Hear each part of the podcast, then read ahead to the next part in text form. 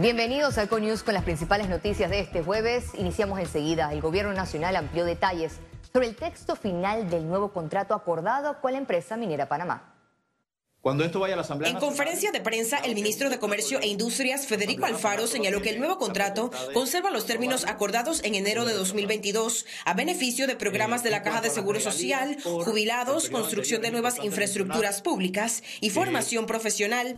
Minera Panamá deberá pagar 395 millones de dólares por ingresos y regalías correspondientes al 2022 en los 30 días posteriores a la sanción del contrato.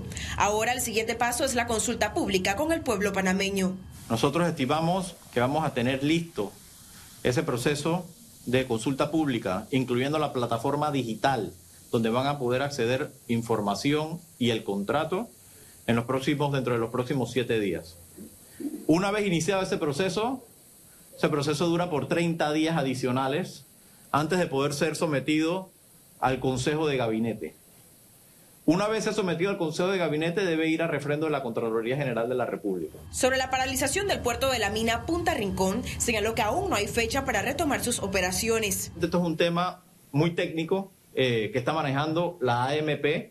Se trata de un tema de eh, el calibraje de las balanzas en eh, las correas que conducen el material hacia el barco.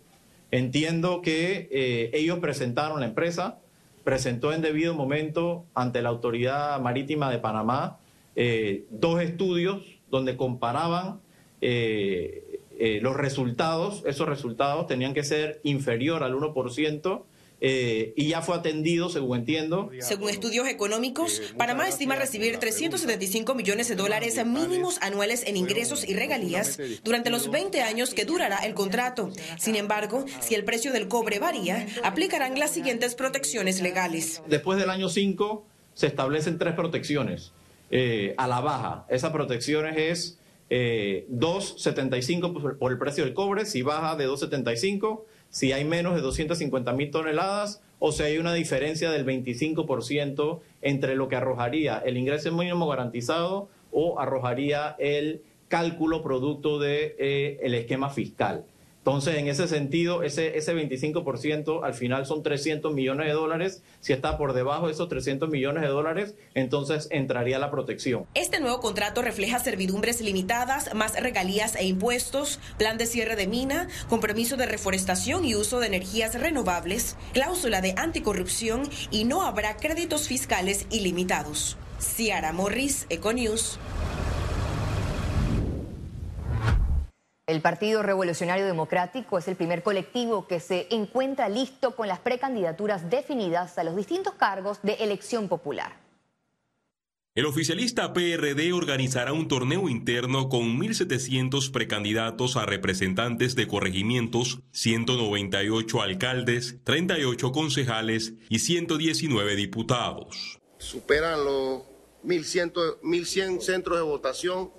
Estamos en plena actividad de capacitación de las corporaciones electorales, es decir, los jurados de mesa, los miembros de la Junta de Escrutinio. El periodo de postulaciones cerró con ocho precandidatos presidenciales. En la lista está el vicepresidente José Gabriel Carrizo, el presidente de la Asamblea Nacional Cristiano Adames, el exdiputado Pedro Miguel González y los militantes Franklin Arosemena Torrijos, Leonel Rodríguez, Juan Felipe Pití, Calixto Silgado Parra y Eduardo Ríos Brown.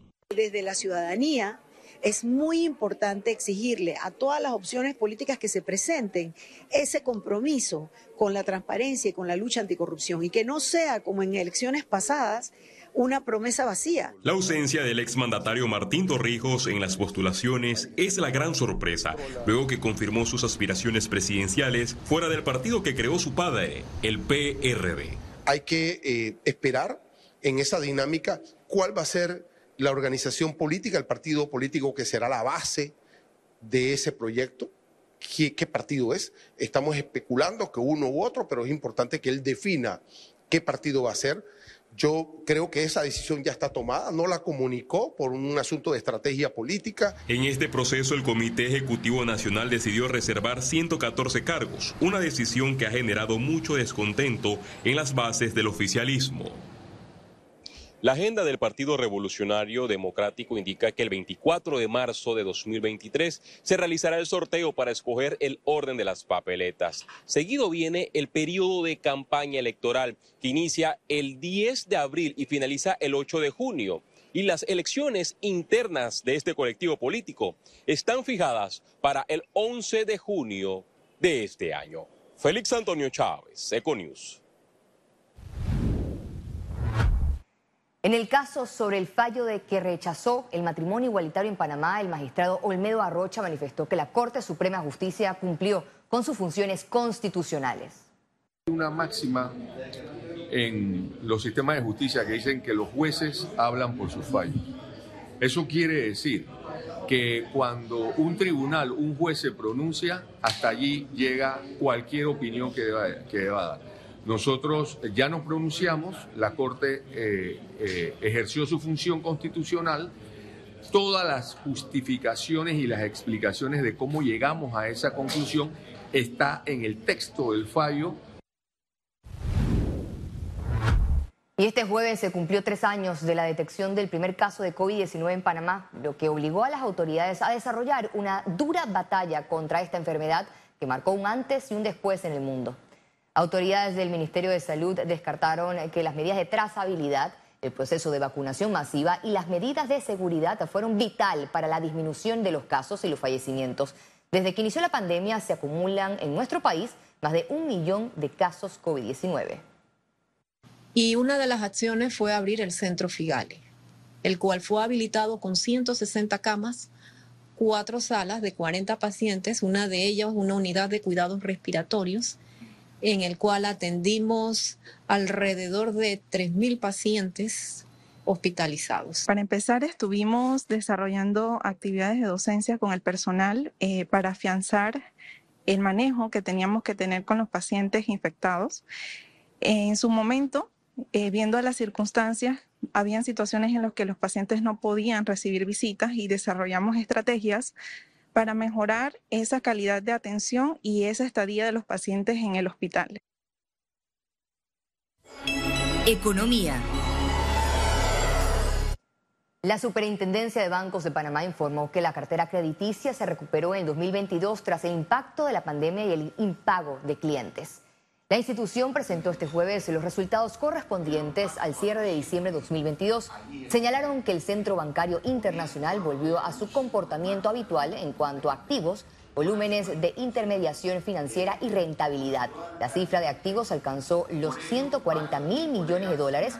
Por su parte, la cartera de crédito creció 12%. Vemos que el registro de incumplimiento por parte de los clientes se mantiene en un 3,9% en promedio y en lo que corresponde al componente local es de 5,3%.